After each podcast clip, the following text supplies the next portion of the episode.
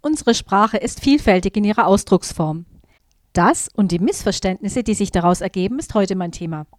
Stilmittel wie Metapher oder Hyperbeln gibt es noch sehr viel mehr.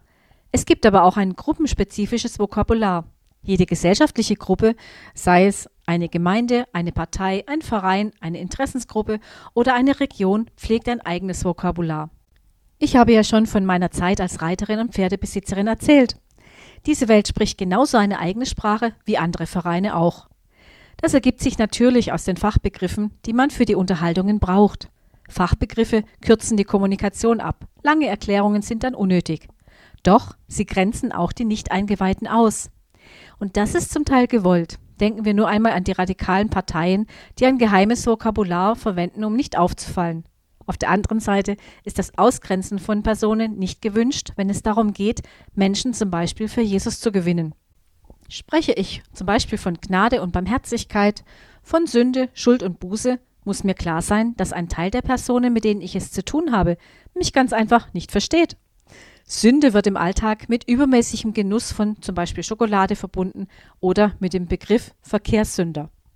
Dieser Begriff ist erodiert von etwas, das Gottes Missfallen erregt, bis hin zu dem, dass etwas einfach passiert, ohne eine geistliche Komponente.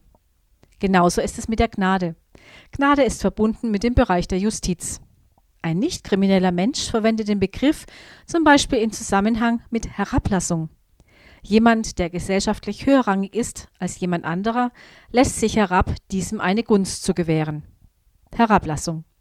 Von den Worten einmal abgesehen. Wie erklärt ihr einer anderen Person, die sich für euren Glauben interessiert, dass Jesus für unsere Sünden am Kreuz gestorben ist? Versucht einmal davon auszugehen, dass diese Person weder weiß, wer Jesus ist, noch christlich sozialisiert ist. Versucht weiter zu bedenken, dass diese Person kein ausgesprochenes Sündenbewusstsein hat und auch nicht glaubt, dass ein Mensch Erlösung nötig hat. Ihr Lieben, das ist zunehmend Alltag in unserer Gesellschaft.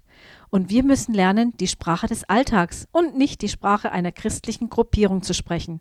Mit dieser Herausforderung wünsche ich euch ein gesegnetes Wochenende.